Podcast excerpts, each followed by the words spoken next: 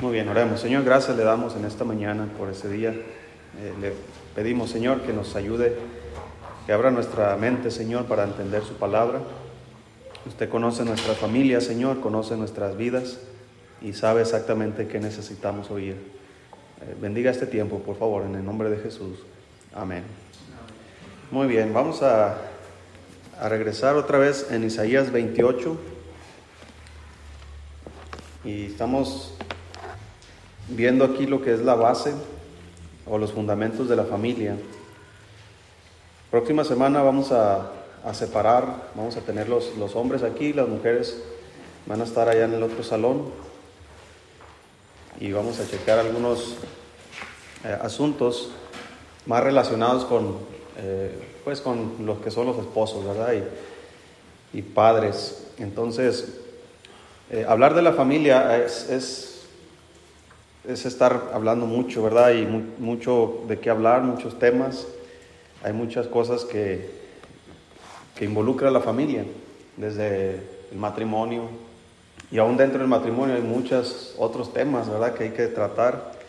De las finanzas, de, de los hijos, la disciplina, la educación, eh, cómo nosotros como cristianos somos eh, ordenados por el Señor que enseñemos a nuestros hijos la palabra de Dios, entre otras cosas. Entonces hay, hay una, eh, como hemos estado estudiando las semanas pasadas, hay una base sobre la cual debemos nosotros estar para poder entender cualquier tema. Eh, no podemos agarrar unas cuantas, unos cuantos pasajes de la escritura y, y tratar de entender todo lo que dice esos pasajes. Entonces estamos ahí en Isaías 28, versículo 9. Si estamos ahí, hermano. Dice la Biblia, ¿a quién se enseñará ciencia o a quién se hará entender doctrina? A los destetados, a los arrancados de los pechos, porque mandamiento tras mandamiento, mandato sobre mandato, renglón sobre tras renglón, línea sobre línea, un poquito allí, otro poquito allá. Pues esa es la base. Y si tomamos este pasaje, hermano, para estudiar la palabra de Dios, así es como debemos estudiar. Primero hay que ver eh, lo que es el, la base, ¿verdad? Eh, mandamiento sobre mandamiento. Esa es la base. ¿Cuál es el mandamiento? Por ejemplo, el mandamiento de Cristo para ir y predicar el Evangelio a todas las criaturas. ¿Ok? A toda criatura. Ese es el mandamiento. Y luego el mandato eh, está dando más específicamente. Por ejemplo, la Biblia dice que él, que él constituyó a unos apóstoles, a otros profetas, a otros pastores, evangelistas, pastores, maestros. Entonces, todos esos, dice, fueron constituidos por Cristo para la edificación del cuerpo de Cristo. Entonces ahí, eh, ¿qué, vamos a, enseñarle a, los, a, los, eh, discípulos, a los cristianos? Dice que debemos eh, prepararlos para la obra del ministerio. Entonces significa que el mandato de ir y predicar a toda criatura es para toda la iglesia. Entonces ahí ya nos enfocamos sobre cómo voy a entrenar a la iglesia para cumplir ese mandato. Y luego línea sobre línea, ¿cómo lo vamos a hacer? Bueno, hay que enseñarles. El Señor dijo que debemos predicar el Evangelio y luego bautizarles y luego enseñarles todas las cosas que Él nos ha mandado. Entonces Él me mandó predicar el Evangelio y me mandó enseñarles a la iglesia lo que Él mandó hacer, que es predicar el Evangelio. Entonces, ya ahí estamos en la línea y después un poquito ahí, otro poquito allá. Bueno, ¿cómo le vamos a hacer? Ok, ¿cuántos de ustedes han ganado para Cristo a una persona que les han testificado? Entonces, ¿cómo lo hicieron? Usando versículos, ¿verdad? No, lo, no, no predicaste el Evangelio usando tu testimonio, porque tu testimonio no sirve para nada. Es bueno para edificar, pero no sirve para salvar. Tú no puedes decir, no, Dios cambió mi vida y te va a cambiar a ti también. Eso no sirve. Tienes que presentar el Evangelio, tienes que decirle a las personas, no hay justo ni a un uno. No hay quien entienda, no hay quien busque a Dios. Todos se hicieron inútiles, aún, dice la Biblia. No hay quien haga lo bueno, no hay ni siquiera uno. Dice la Biblia, por, por cuanto todos pecaron, están destituidos de la gloria de Dios. Dice la Biblia que la paga del pecado es muerte. Entonces dice la Biblia, no digo yo. ¿Sí me explico? Entonces ahí ya estamos hablando un poquito aquí, un poquito acá, para explicarle a las personas cómo ser salvos. Un mandato que nos dio el Señor que nosotros los cristianos tenemos que hacer. Entonces, hablando de la familia, ¿cómo voy a hacer que mi familia funcione bíblicamente? Pues debo entender la base. Y hemos estado estudiando las bases eh, las semanas pasadas en Génesis, cuando Dios creó al hombre primero y después a la mujer. Esto da al hombre eh, la posición de autoridad dentro del hogar. Cuando la autoridad dentro del hogar cambia de manos, en lugar de ser el hombre, es la mujer, va a haber muchos problemas. Porque Dios no diseñó así a, la familia. Y no es porque Dios, hermanos, desprecia a la mujer o porque no sea importante. Pero la Biblia claramente nos dice que el varón, que la mujer no fue, no, no fue creada por causa del hombre, sino, perdón, que, sino la mujer fue creada por causa del varón. Entonces, Dios creó al hombre y dijo, le haré ayuda idónea. Entonces, Dios le dio un propósito al hombre y para que el hombre alcanzara ese propósito, le dio una esposa. Entonces, si la mujer eh, entiende cuál es su rol que Dios le dio, no es lo que la sociedad le está dando o le quiere dar, sino lo que Dios le dio, la mujer va a encontrar su propósito en esta vida. Si la mujer, por ejemplo, hermanos, todas esas personas que están luchando contra la igualdad eh, o sobre la igualdad, todas las feministas, quieren encontrar sus propios propósitos en este mundo. Y, tú puedes notar, hermano, que esas personas no tienen propósitos. No, solamente quieren ser escuchadas, solamente quieren hacer lo que ellos quieren. Y eso no es un propósito. Una mujer, hermanos, eh, naturalmente desea, ¿verdad?, un día tener un hijo. Estas mujeres quieren matar a sus propios hijos. Eso no es un buen propósito. Entonces cuando la mujer, hermanos, intenta desligarse, porque es lo que están haciendo las feministas, desligarse, hermanos, de los roles dados por Dios, simplemente la sociedad se hace un caos. Porque la mujer, créanme, hermanos, aunque aquí estamos notando que primero es el hombre, después la mujer, pero la mujer trae mucho orden a la familia, trae mucho orden a la sociedad, trae mucho orden en muchos aspectos en la, en la vida. Entonces, por eso la Biblia dijo, el Señor dijo de, Adán, no es bueno que el hombre esté solo. Quite a la mujer de la iglesia, nos vamos a, no, va, no va a funcionar muy bien. Quite a la mujer de la familia, quite a la mujer de la sociedad, no vamos a llegar muy lejos. Por eso es algo muy especial, pero siempre entendiendo cuál es el rol que Dios le dio. Entonces, Dios, hermanos, creó al hombre primero, como ya vimos anteriormente, y le dio autoridad. Y más, a causa del pecado, Dios dijo a la mujer que eh, la autoridad del hombre iba a ser sobre ella. Entonces, ya vimos algunos pasajes, hermanos, donde habla acerca del que el hombre es cabeza de la mujer, así como Cristo es cabeza de la iglesia y Cristo es cabeza del hombre. Entonces, la mujer, hermanos, estando sujeta a, su esposo, va a poder tener eh, propósito en esta vida. Ahora, no solamente Dios creó al hombre, hermano, estamos viendo esta base, pero también Dios provee un hogar para el hombre. Y como le dije al principio, debemos entender estos principios para que podamos guiar a nuestros hijos cuando ellos están tratando de, encontrar una pareja. Principalmente eh, el, el hombre, el muchacho. Ahora, la muchacha, hermanos, eh, esa es una opinión personal, no es algo que yo, que yo impongo, que yo digo así se tiene que hacer. Pero la verdad, hermanos, que las mujeres, las jóvenes, deben aprender más a ordenar su propia casa, más que a querer, ¿cómo se dice la palabra? Superarse en esta vida. Muchos tal, vez dirán que eso es machista, ¿verdad? De que ¿cómo, ¿cómo, va a dejar a la mujer ahí nomás, ahí que nomás sea ama de casa. Hermanos, yo conozco muchas mujeres profesionistas que invirtieron mucho dinero para estudiar y son amas de casa. ¿Por qué? Porque no hay otro propósito aparte de la maternidad. La maternidad te quita tu trabajo o te quita tus hijos. Perdón, perdón eh, sí. O, te, da tus hijos, perdón. Porque cuando una, mujer, y más cuando, cuando va comenzando una familia, cuando la mujer, hermanos, eh, hablando de las jóvenes, eh, se, preparan, estudian, trabajan y, tienen su propio dinero, su propio éxito. Si entran al matrimonio así, hermanos, va a haber cambios, debe haber cambios para el bien de la familia. Si no, va a haber muchos problemas, va a haber mucho caos. Entonces, eh, lo que yo pienso, por ejemplo, yo tengo dos hijas, yo no tengo ningún problema que ellas quisieran ser doctoras, quisieran ser algo así, ¿verdad? Una profesión de ese tipo. Pero la verdad es que yo prefiero prepararlas para cuando ellas se vayan a casar. Que sepan cocinar, que sepan ser eh, hacendosas. ¿Verdad? Esa palabra la aprendí aquí en Chihuahua.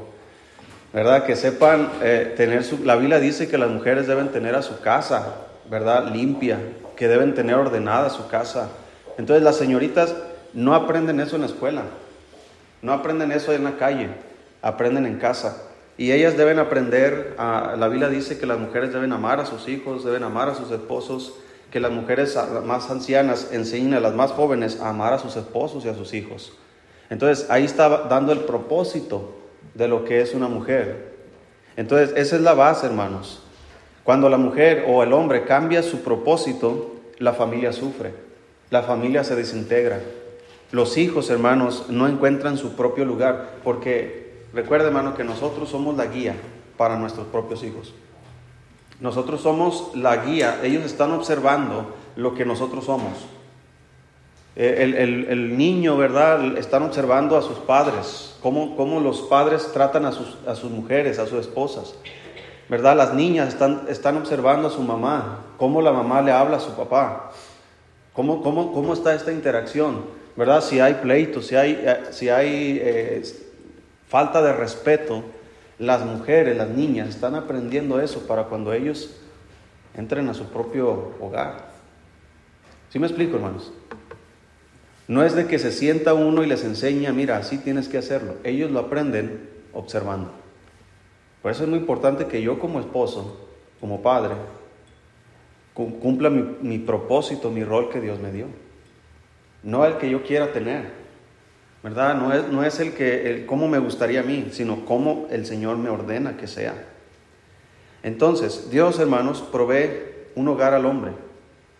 Eso habla, hermanos, no solamente de un hogar en el sentido de una familia, sino en el sentido de, de una, un lugar donde vivir y provisiones. Y, hay una cosa, hermanos, que desintegra a la familia más que cualquier otra cosa que es el materialismo.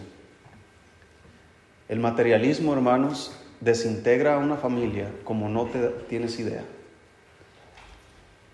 Mira, después voy a enseñar esto más en una predicación.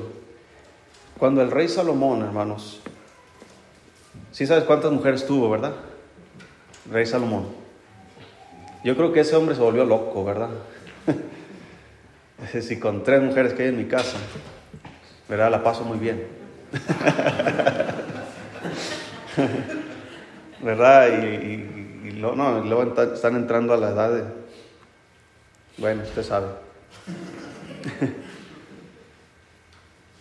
Mil mujeres, 700 mujeres reinas y 300 concubinas. Antes de que eso pasara, hermanos, Salomón se equivocó. Miren, Salomón siendo un muchacho, teniendo un padre sabio, el rey David, quien le instruía. Usted lea, por ejemplo, los proverbios y, Salomón le escribe a sus hijos y le dice, mira, mi padre también me enseñaba y me decía, retén mi sabiduría, retén la, enseñanza, retén la instrucción, honra a tu padre, ¿verdad? Eh, a tu madre cuando envejeciere, no la menosprecies. Todo eso dice Salomón, me lo enseñó mi papá. Y él se lo está enseñando a sus hijos. Pero hermanos, al hijo de esta, al hijo de esta, al hijo de esta, al hijo de esta, al hijo de esta, al hijo de esta. ¿Sí me explico? Entonces, Salomón, hermanos, antes de, de, caer, porque dice la Biblia que las mujeres, sus mujeres, desviaron su corazón de Salomón a la idolatría. Pero antes de eso, hermanos, dice la Biblia que Salomón se comenzó a llenar de riquezas comenzó a amontonar plata. Dice la Biblia que en, el tiempo de Salomón había tanta plata en Jerusalén que la plata no tenía valor. Era como piedras allá tiradas. Y empezó a amontonarse, hermanos. Salomón comenzó a traer madera de, de buena calidad, oro de Ofir, plata, bronce, hierro. Y es entendible, hermanos, cuando uno comienza a amontonar esto para un proyecto, para un fin. Pero hermanos, no había ni un fin, ni un proyecto para lo que Salomón estaba juntando. Porque el templo fue construido con lo que su padre David le había dejado. David ya había tenido todo listo para la construcción, le dejó los planos y le dejó todos los materiales. Pero Salomón comenzó a, ver su grandeza y comenzó a construir casas para la mujer, la egipcia, casas para la otra mujer acá, e inclusive casas para los dioses de sus mujeres. Y luego la, la Biblia cuenta ahí que Salomón comenzó a adquirir pavos reales, monos, ¿De qué le sirve un mono a su familia, hermano? Un pavo real. Está bien que tenga ahí unos periquitos, ¿verdad? Ahí su casa, unos cotorritos, algo, ¿verdad? Un perro, algo. Pero monos. Y luego se hizo un trono, hermanos. nunca un rey había tenido un trono así. De, marfil. Con leones tallados, hermanos, a los costados de sus brazos. Recubierto de oro. Hermanos, lo que quiero decir con esto es que la caída de, Salomón fue precedida por su materialismo. Había ordenanzas para los reyes de Israel. Moisés las escribió en la ley. Que el rey de Israel no debía amontonarse para sí de oro, de plata. Que no debía tener muchas mujeres que no debía traer caballos en abundancia. Y Salomón comenzó a traer caballos de Egipto, hermanos, como si fueran, estuvieran en oferta. Mucho se amontonó, hermanos. Él quiso, eh, fue tanto, hermanos, que por eso el rey David escribió, hermanos, en los salmos, eh, que él dijo, no me des de más. ¿Para qué? Para no olvidarme de ti. Y no me des de menos para no blasfemar tu nombre. Entonces Salomón fue en extremo, hermanos, aumentó toda su riqueza, que su corazón comenzó a desviarse. Y eso fue lo que causó su caída. Y mira, si tú lees, por ejemplo, Eclesiastés, él escribe acerca de la vanidad que hay aquí en el mundo. Él mismo testifica, me amontoné de esto y me amontoné de aquello y me amontoné de esto, pero al final dice todo era vanidad. Porque hermanos, si Cristo no nos llena, no nos llena nadie. Si Dios no nos satisface, no nos satisface nada. Por eso, hermanos, cuando Dios creó al hombre, lo creó para tener comunión con Él, porque es Dios, hermano, quien, quien da sentido a nuestra familia. Pero sin Dios, el hombre busca el propósito en cualquier otro lugar y se equivoca. Así que Salomón, hermanos, se desvió y él escribe, hermanos, en Eclesiastés acerca del, de su propia vida diciendo, pues un día, eh, lo estoy parafraseando, ¿verdad? Un día yo me voy a ir, etcétera, y todo lo que yo he, provisto, dice, ¿quién sabe si será sabio o necio el que quede después de mí? Ahora él sabía, hermanos, que uno de sus hijos iba a quedar después de él. Pero vea qué piensa Salomón de sus propios hijos. Dice, ¿quién sabe si será sabio o necio? Y uno sabe y conoce a sus propios hijos. Y uno sabe por qué camino tienden ahí los hijos. Así que hermano, su hijo Roboam tomó el trono después que murió Salomón y pasó exactamente lo que tememos todos los padres. ¿Qué fue Roboam, hermanos? Su padre fue el más sabio, pero este hombre fue el más necio tomó las peores decisiones y ahí, hermanos, se dividió, se dividió el reino. Entonces, Roboam, en lugar de, conservar el reino con los consejos que los ancianos le dieron, él que quiso ambicionar y decir, yo voy a poner mano dura, y, y, si mi padre fue así, yo voy a ser peor. Ah, ok, pues a veces no funciona, hermano, así. Así que se dividió el reino y a él le tocó la, menor parte. Diez tribus se fueron para un lado y a él le, le quedaron dos tribus a duras penas. Entonces, hermano, Cuando Dios trata de proveer a nuestro hogar lo que Él quiere proveer, dice la Biblia que debemos estar contentos con eso, teniendo sustento y qué? Y abrigo. Estemos contentos con eso. Mire, vamos a ver un, un versículo que nos da este punto. Hebreos 13.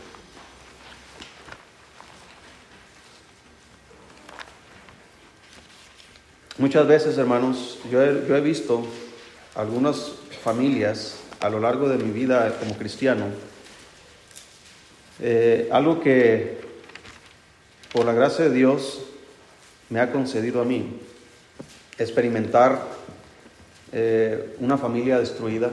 Y digo por la gracia de Dios que me concede esto, porque es algo que me equipó, que me, ¿cómo se dice la palabra? Es una herramienta que Dios me dio yo sin saberlo, ¿verdad? En su tiempo, para qué funcionaría todo eso, pero ahora yo sé para qué funciona. Y Él, hermanos, me ha dado una, una ¿cómo se dice la palabra? Una visión o el estar atento siempre cuando las familias sufren, eh, cuando los hijos, los, el matrimonio sufren. Y hay veces que puedo hacer algo y hay veces que no puedo hacer nada. Pero el darse cuenta, hermanos, de la condición de la familia en general, eh, hoy día, hermanos, es, es algo que deberíamos conservar. Usted debería estar atento a su propia familia, cómo está su matrimonio, cómo están sus hijos, eh, y, hacer algo al respecto. Hay veces que las cosas son sencillas y dejamos pasar, ah, eso se soluciona solo. Pero no, hermano, hay que, hay que tratar cada asunto importante, porque su familia es importante. Mire lo que dice aquí Hebreos 13. Y yo he visto, hermanos, algunos cristianos prosperar y fracasar después en su propio matrimonio. Mire lo que dice aquí Hebreos 13, versículo 4. ¿Sí está ahí? Dice, honroso sea en todos el matrimonio y el hecho sin mancilla, pero a los fornicarios y a los adúlteros los juzgará Dios. Vea el siguiente versículo. Sean vuestras costumbres sin qué? Sin avaricia. Contentos con lo que tenéis ahora, porque Él dijo, no te desampararé ni te dejaré. Mire, usted tiene su propia familia, yo tengo mi propia familia. Y todos de alguna manera obtenemos los recursos para solventar las necesidades de la casa. Algunos tienen un trabajo muy bueno y, pueden obtener, algunos ya son pensionados, otros, eh, ¿verdad? El trabajo es, ¿cómo se dice? Cambiante, ¿verdad? A veces hay, a veces no hay, o el, los recursos a veces son muchos, a veces son pocos. Sea como sea, hermano, el Señor nos mantiene con vida hasta hoy. Su familia sigue ahí, sus hijos ahí están. El Señor dice en el versículo 5, sean vuestras costumbres sin qué? Sin ¿Qué es la avaricia, hermanos?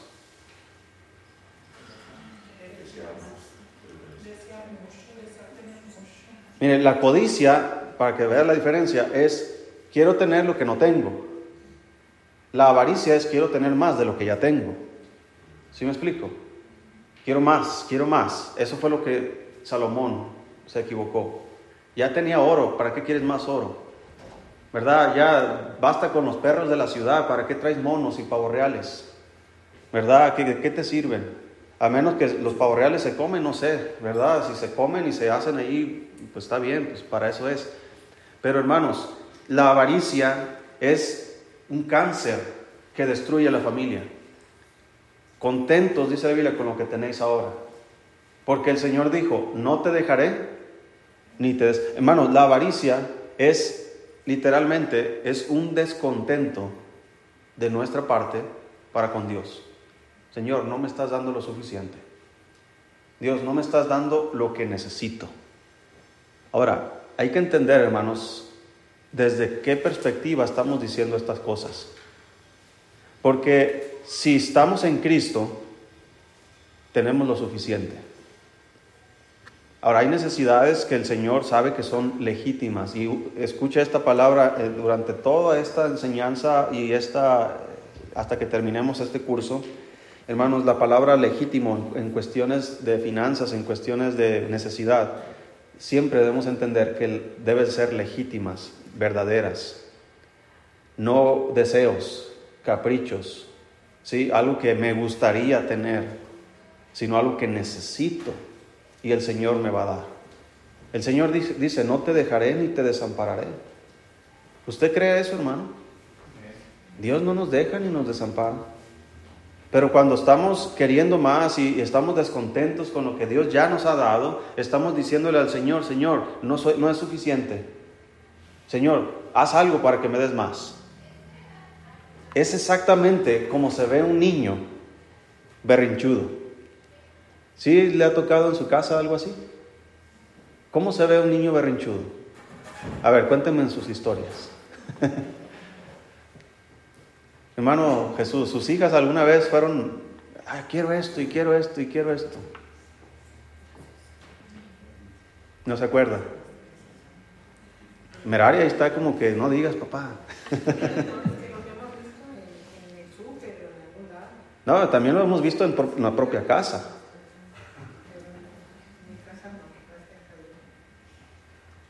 O nosotros mismos fuimos berrinchudos con nuestros padres. Mire, hay, hay, niveles de, este tipo, ¿verdad? Hay niños que sí lo hermano, todos los niños te van a pedir algo. Y, va a haber momentos donde no vas a poder dárselo y el niño lo pide. Y el niño llora o hace algo y a lo mejor se le pasa y hasta ahí llegó el problema. Ese es un, es un nivel muy bajo, ¿verdad? De, de ese tipo. Pero hay niños que hasta golpean a sus padres, patalean a sus padres, porque yo quiero eso y yo lo quiero. Ahora, Así se ve un cristiano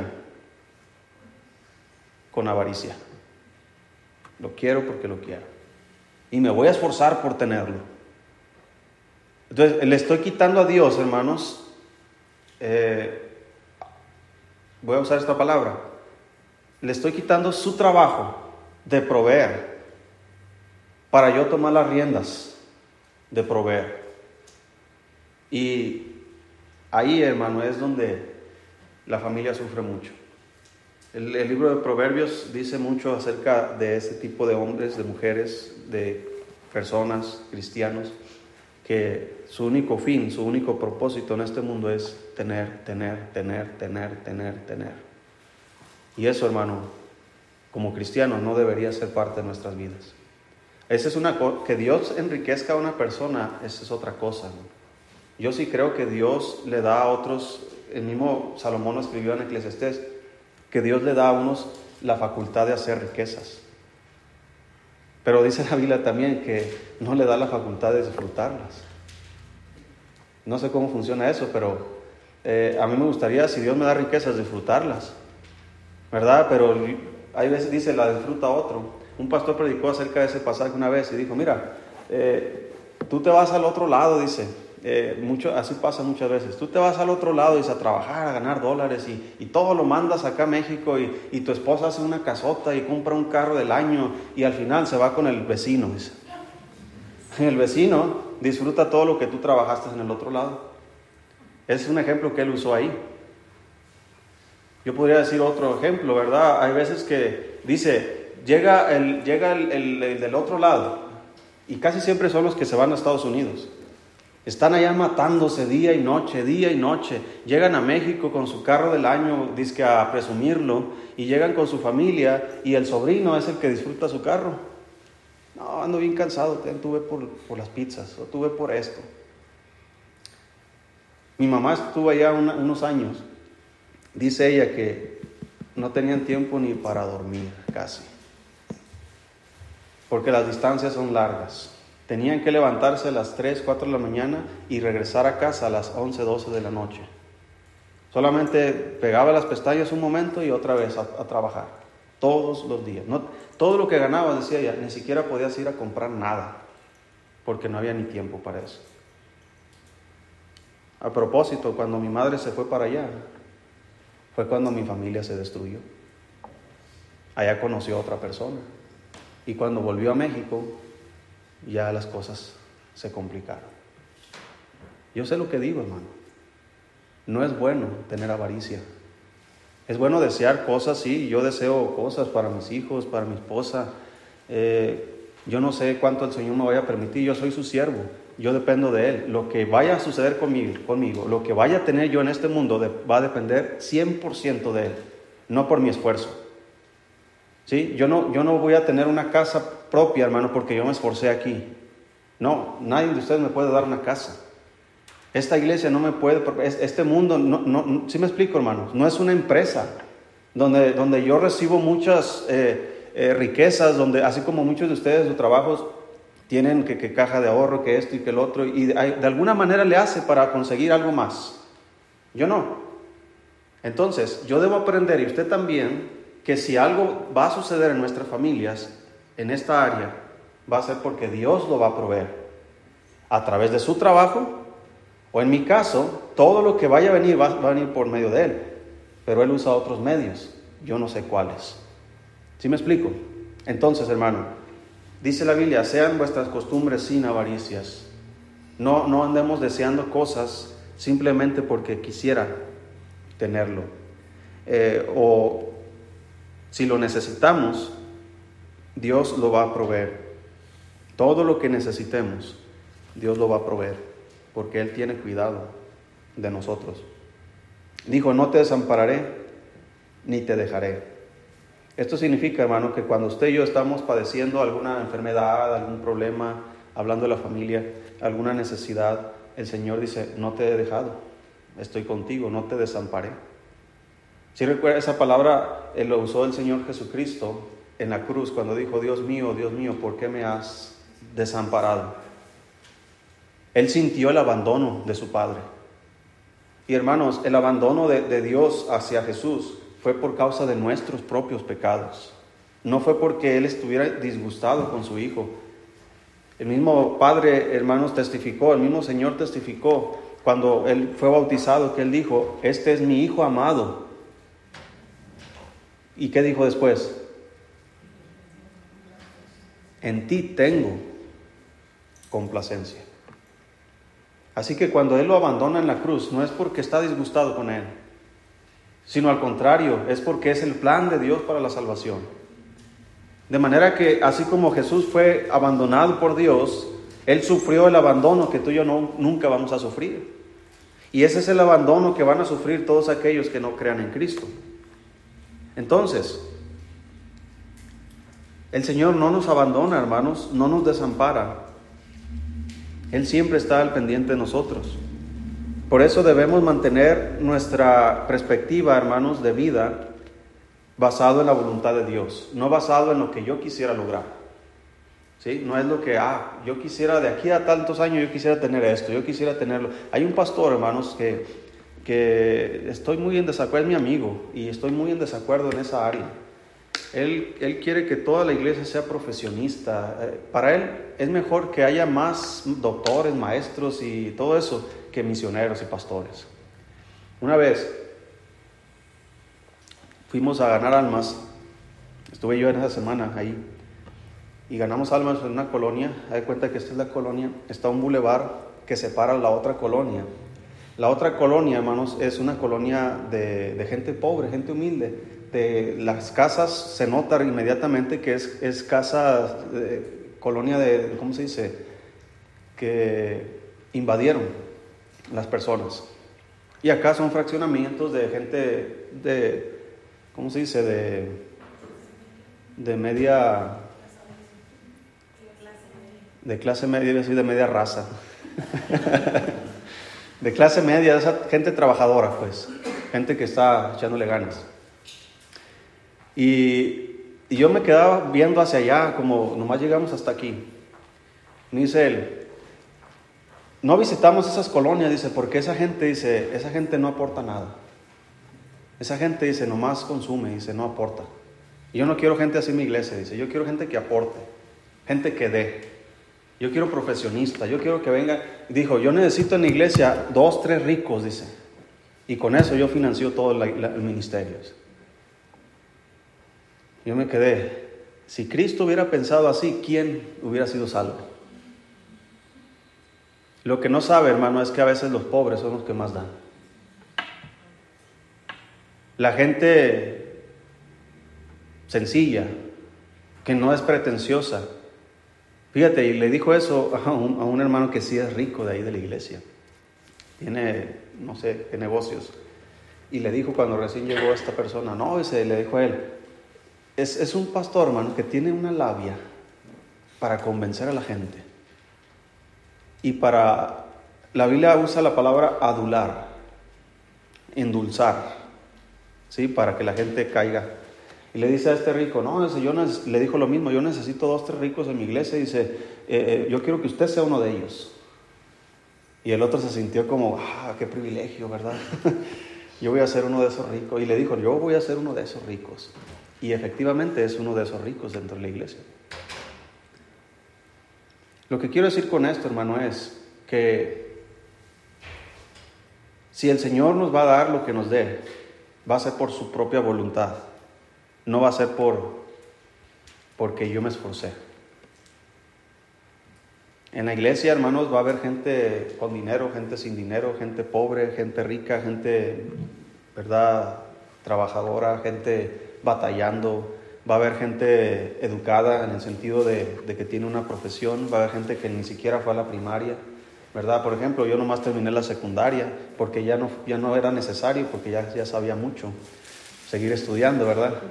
Entonces ya, eh, ya a los 15 años yo entré al instituto bíblico 15 años. Me casé, me casé a los 20 años. Y a los 23 años ya estaba aquí parado predicando, siendo el pastor. O sea, todo fue muy, ¿cómo se dice? Podríamos decir prematuro. O tal vez así fue la voluntad de Dios. No lo sé.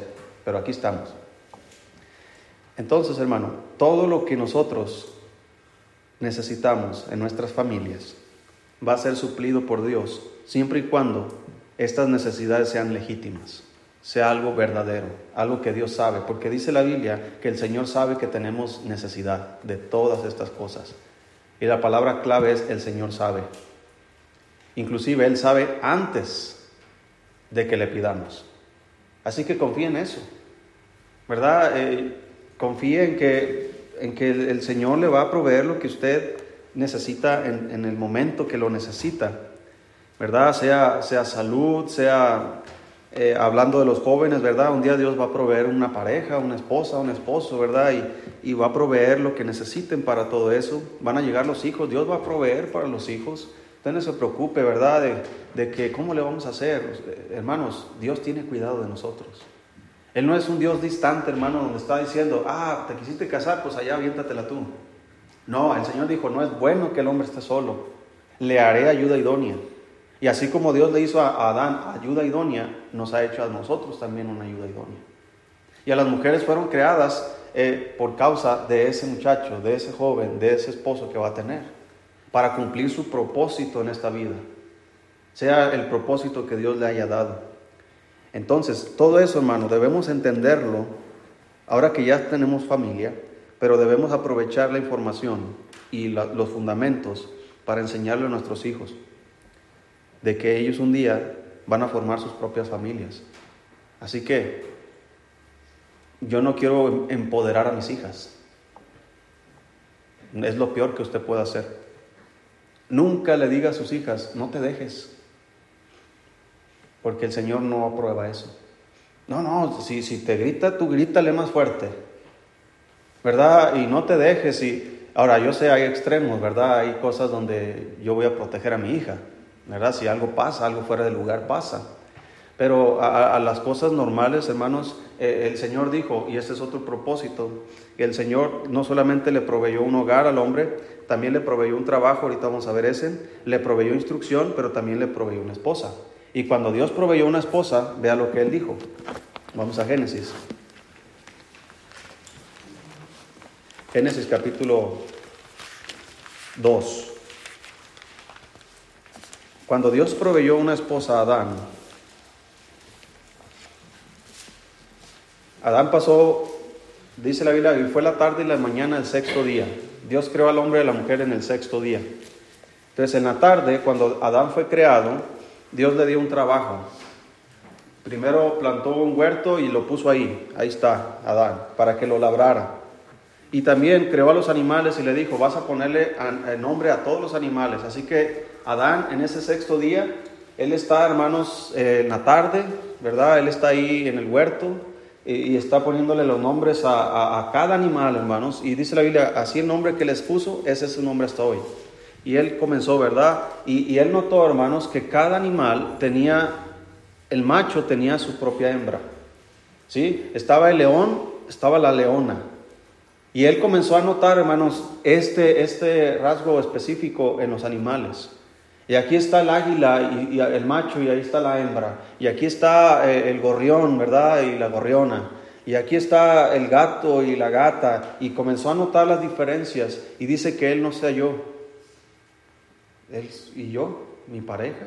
Todos tienen pareja menos yo. Y Dios le hizo, hermano, entender su necesidad. Por eso llega la edad, hermanos, donde el hombre comienza a sentir su necesidad. Necesito una esposa. Y Dios pone esa necesidad. Porque Dios va a proveer la necesidad. Y cuando Dios proveyó la necesidad, le dijo en el versículo 24,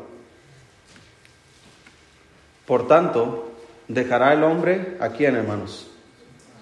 A su padre y a su madre y se unirá a su mujer y serán una sola carne. Ahora, el principio que está diciendo aquí, hermano, ahora, se fija que no menciona a la mujer, dejará al hombre, a la mujer, a su padre, a su madre, porque está implícito, ¿sí? Está implícito de que ambos deben dejar sus hogares.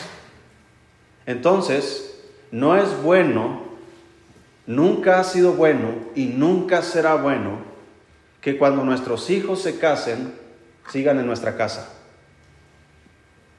No es bueno.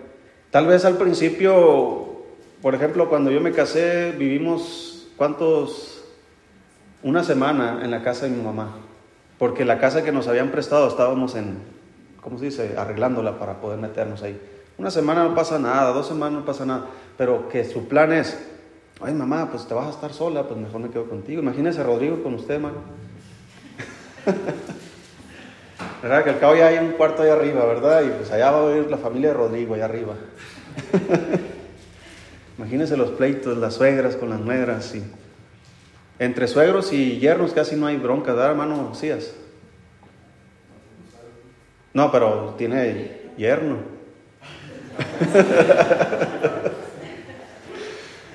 casi no hay bronca, ¿verdad? Ahí se la pasan en el gimnasio, ahí fortaleciéndose y todo.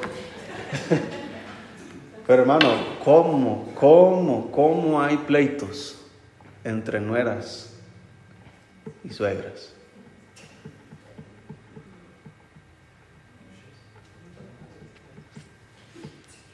Nomás estoy observando para ver. ¿Sí es cierto? Ahora, hay niveles también. Hay veces que es pasable, ¿verdad? Los, los roces son, eh, no pasa nada, mi suegra, así es. ¿Verdad? Ah, no pasa nada, es mi nuera, así es. Pobrecita, la criaron mal, ¿verdad? O algo así dicen. ¿verdad? Pero hay otros extremos donde no se pueden ni ver en pintura, ¿no? Donde, híjole, ahí, y no se atreva a tocar a mis hijos y la abuelita ahí está ahí, pero es mi nieto. Y... Ay, hermano, todas estas cosas, ¿sabe por qué? Porque desde un principio no se pusieron las bases. Entonces, eh, no solamente dejará al hombre a su padre y a su madre en el sentido de dejar la casa, pero también de depender de ellos. No es malo que los padres apoyen a sus hijos, más cuando estos van empezando. Hija, pues ahí te va esta lavadora, mira, para que le eches ganas y no andes ahí tallando en el lavadero. Hijo, pues mira, pues no te puedo ayudar con mucho, pero mira, eh, pues llévate ese, ese mueble que ya no lo usamos, ¿verdad? Y el hijo, pues se arma de, al principio, ¿verdad? Ya después ellos solitos van despegando. Dios va proveyendo. ¿Verdad? Y no es malo. A veces se les, va a atorar, ¿verdad? Yo espero tener y, ser bueno para apoyar a mis propios hijos cuando tengan necesidad. Se les atora algo, ¿verdad? Algo pasa, un accidente, una enfermedad, algo, y uno puede apoyar, ¿verdad? Los padres apoyan a sus hijos, eso no es malo. Pero que los hijos dependan de sus, de sus padres, ya estando casados, no es bueno. Causa muchos problemas. Yo gané para Cristo una familia ahí en los moches, que muy buena familia. Les disipulé, hermano, estuve discipulándole, les gané, los disipulé. Yo no los bauticé porque yo, yo no tenía esa facultad en ese tiempo, pero el pastor les bautizó una familia que fue creciendo y ahí estaba. Eh, y cuando estábamos estudiando el discipulado, hermanos, en aquel tiempo yo usaba un discipulado que era muy extenso y trataba temas desde pues lo básico, ¿no? De la salvación, el bautismo, la iglesia, todo eso, pero se metía también en temas de la familia. Y cuando llegamos a la familia, hermanos, y empezamos a ver los principios bíblicos acerca de la familia, ahí ya como que ya las sesiones empezaron a ser más largas, más extendidas en el tiempo, no tenían tiempo, porque se destaparon todos los problemas que había. Un día llegó el hermano llorando a la iglesia, yo, estaba, yo vivía en la iglesia y me tocó, me habló, aquí estoy afuera. Salí y me contó, pastor, pues nos vamos a divorciar. todo iba bien. ¿Y qué pasó?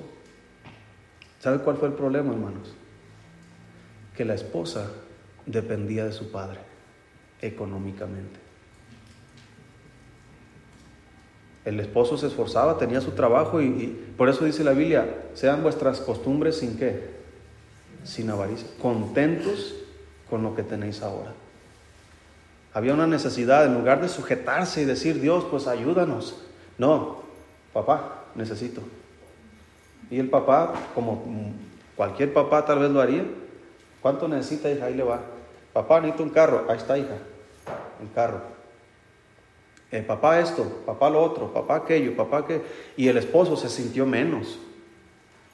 Y ella no tenía ningún problema de si había necesidades o no, porque contaba con su padre. Y ese fue el problema que les llevó a separarse. El hermano eh, ganaba, no sé cuánto ganaba, pero no era lo, así como digamos que tenían en exceso. Pero hermanos,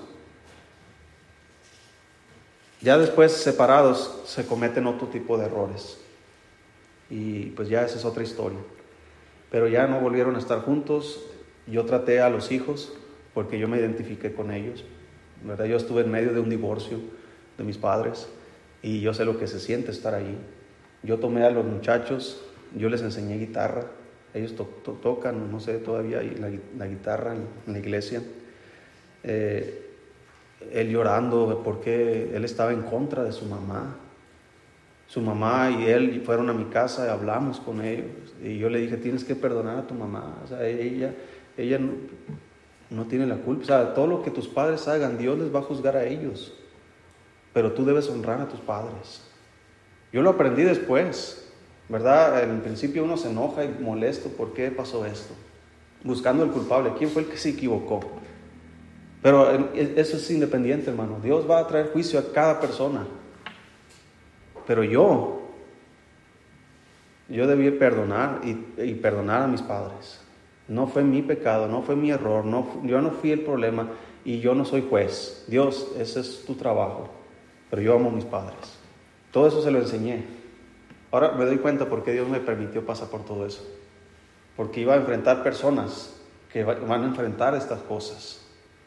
Y ahí estuve con ellos, llorando, hasta que el muchacho se rindió y abrazó a su madre y le pidió perdón. Y, desde ahí, hermanos, hasta la fecha, esa relación entre ese muchacho y su madre ha sido eh, muy, muy buena. Entonces, pensamos nosotros, ah, esto no me puede pasar a mí. A veces pasa cuando menos. Es más, la venida de Cristo se explica así. Acerca de los tiempos y de las ocasiones, dice hermanos, no es necesario que yo os, enseñe o recuerdes, porque vosotros sabéis perfectamente que el día del Señor vendrá así como ladrón en la noche.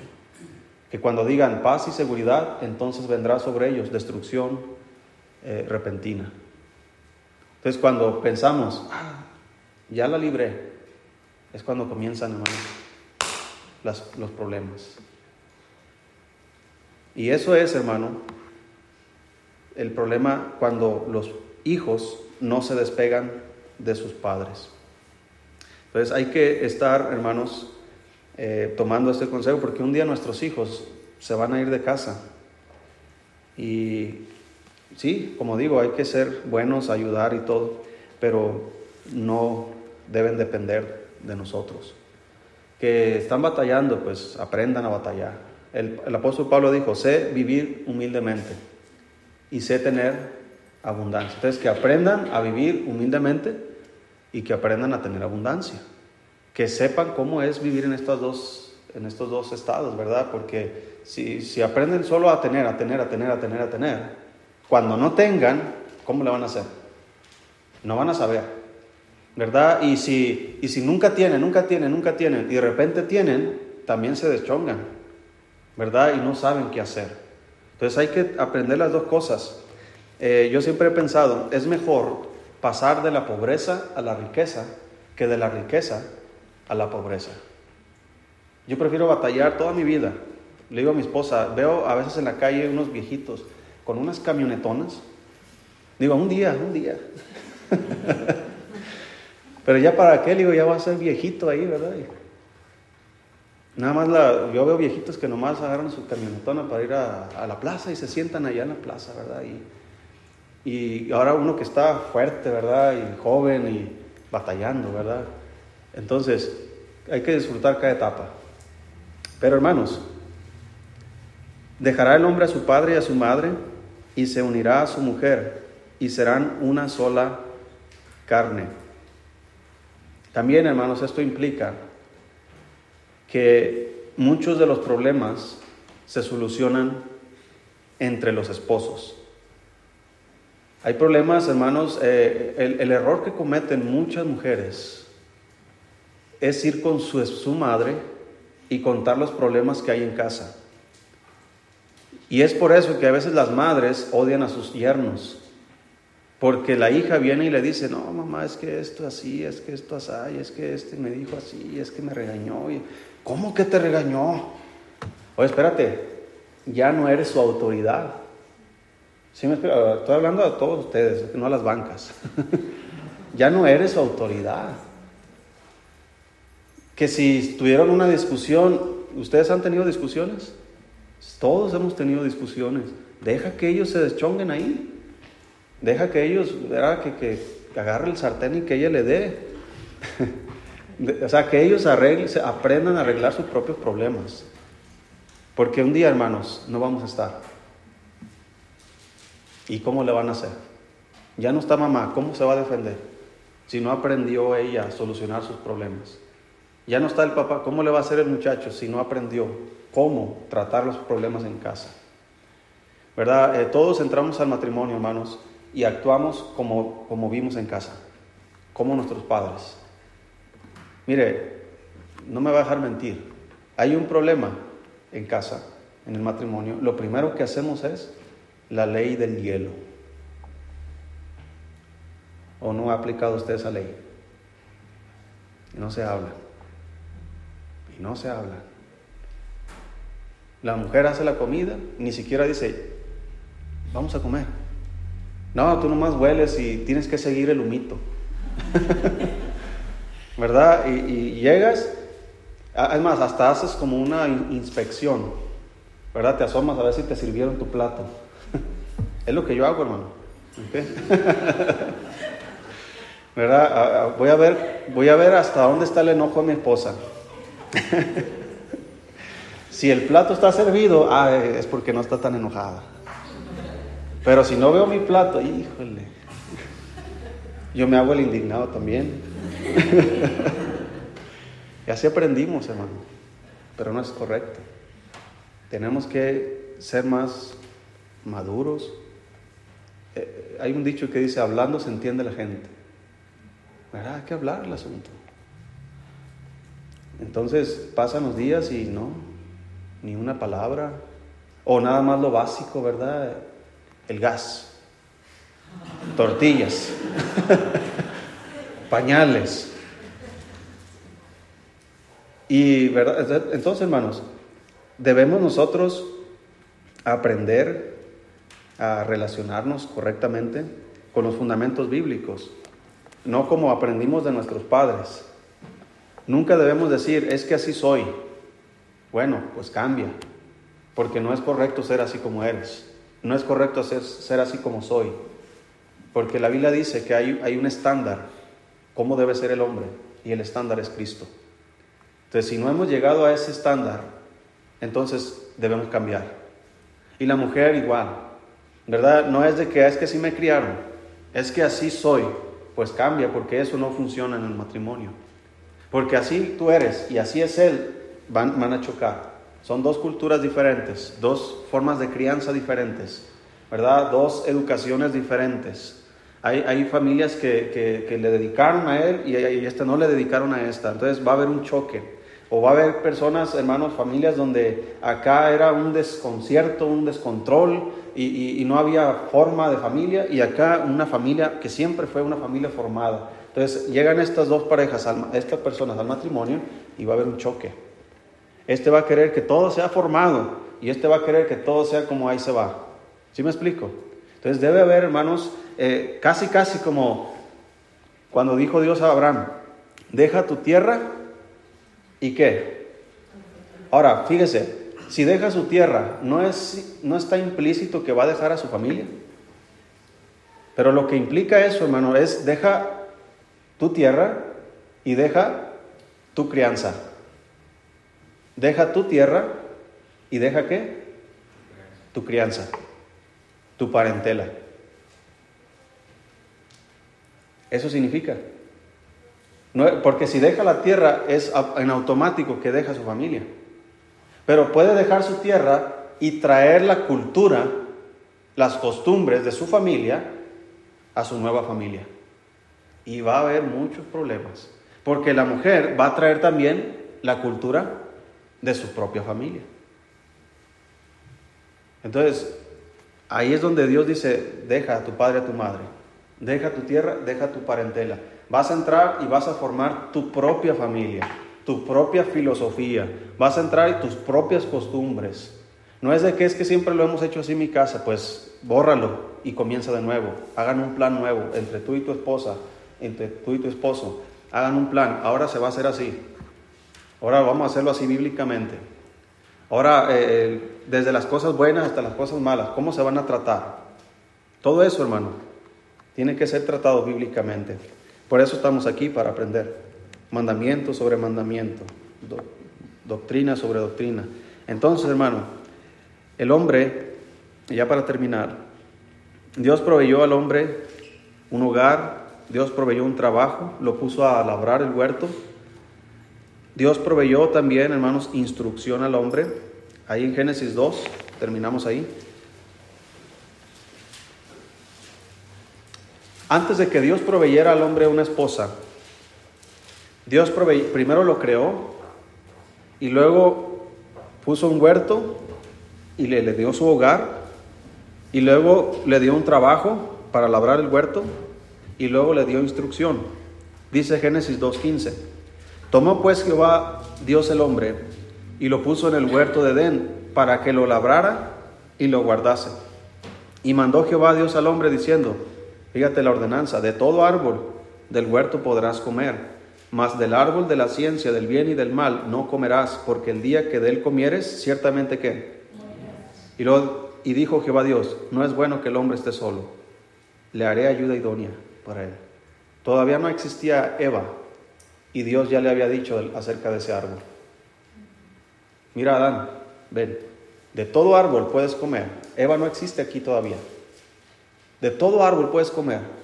Pero ese árbol que ves ahí, Adán, de ese no puedes comer. Porque el día que de él comieres, ciertamente morirás. Así que después Dios dijo, no es bueno que el hombre esté solo, etcétera, etcétera. Mientras Adán está ahí ah, poniendo nombres a los animales, después termina cansado tal vez, Dios le da un sueño profundo, hermanos, le quita una costilla, forma una mujer y la trae al hombre. Y ahí está. Ahora, ¿quién le enseñó a la mujer acerca de ese árbol? ¿Quién? ¿Quién le enseñó a Adán acerca de ese árbol? Dios. ¿Quién le enseñó a Eva? Adán. Por eso es muy importante, hermano, que nuestros hijos varones, antes de entrar al matrimonio, sepan ser responsables de su propia vida espiritual, porque deben ser, hacerse responsables de la vida espiritual de su esposa y de sus hijos. No es bueno que la mujer, es típicamente en las iglesias, las mujeres son las que, las que llevan las riendas en lo espiritual. Son las que animan, son las que empujan, son las que sirven, son las que están ahí. Yo hablo a nivel general, hermanos, ¿ok? No, no, no, exclusivamente de esta iglesia, a nivel general, cuando debería ser el hombre, el que empuja, el que anima, el que sirve. ¿Verdad? Como dijo Josué, yo y mi casa serviremos a Jehová. Pero él por delante, yo, yo voy a poner el ejemplo, yo voy a esforzarme, yo voy a echarle ganas para que mi esposa y mis hijos me sigan. Entonces, hermanos, por eso es importante la instrucción. Entonces, ya estamos en el matrimonio. Sea que usted o no esté instruido, no debe quedarse así. Debemos instruirnos. Debemos tomar el control de nuestra familia en el sentido espiritual. Debemos enseñarle a nuestros hijos la palabra de Dios. Debemos estarle recordando, oye, tienes que leer la Biblia, tienes que orar, orar con sus hijos. Y todo eso lo vamos a ir viendo más adelante. Pero para eso necesitamos instrucción, como esposos, como esposas. Entonces, termino diciendo esto. Acerca de la salvación, Dios dijo esto. ¿Y cómo invocarán a aquel de que no han oído? ¿Y cómo oirán si no hay quien les predique? Entonces, apliquemos eso aquí. ¿Cómo voy a tener un buen matrimonio si no sé cómo? Bueno, para eso estamos aquí. ¿Y cómo predicarán si no fueren qué? Enviados. Entonces Dios le está dando a la iglesia la responsabilidad. ¿Cómo van a ser salvos si no vas y les predicas? entonces, ¿cómo, ¿cómo van a tener las familias una buena familia? Pues predicando la palabra de Dios, enseñando los principios bíblicos. ¿Cómo es que Dios nos enseña que debemos ser gobernados por la palabra de Dios? Y de esta manera podemos tener ah, una mejor familia, porque no es nada más, ah, me gustas, te gusto, nos casamos, bueno, nos casamos, órale, tenemos hijos y ya tenemos una casita y oh, vamos echándole ganas. Es, bonito todo eso. Pero hermanos, cuando llegan los problemas, no sabemos qué hacer. ¿Verdad? Es bueno, ah, un refri nuevo, ¿verdad? La pareja recién casada y se emociona por su refri, ¿verdad? Y ahí están bien contentos y su estufita, ¿verdad? Y, es todo lo que tienen, ¿verdad? Pero ahí están bien emocionados. Pero ¿sabe qué? Las emociones se acaban porque estamos en un mundo caído y los problemas llegan. ¿Cómo vamos a solucionar esos problemas? ¿Sabes qué hizo Adán, hermanos? Cuando Eva cayó en pecado. Porque fue la mujer quien cayó, no el hombre. El hombre tuvo la posibilidad o la opción de decir, voy a seguir con esto o no voy a seguir con esto. Porque fue convencido por Eva para probar del huerto. Así que hermano, hermana, tú puedes hacer que tu esposo tome las peores decisiones. Si no conoces tus roles y no conoces las funciones que te tocan a ti como mujer dentro del hogar. Eso lo vamos a ver también después. Por eso, hermanos, vamos a, a seguir aprendiendo, seguir, y no solamente aprendiendo intelectualmente, pero aplicándolo a nuestras propias vidas. Vamos a orar, hermanos.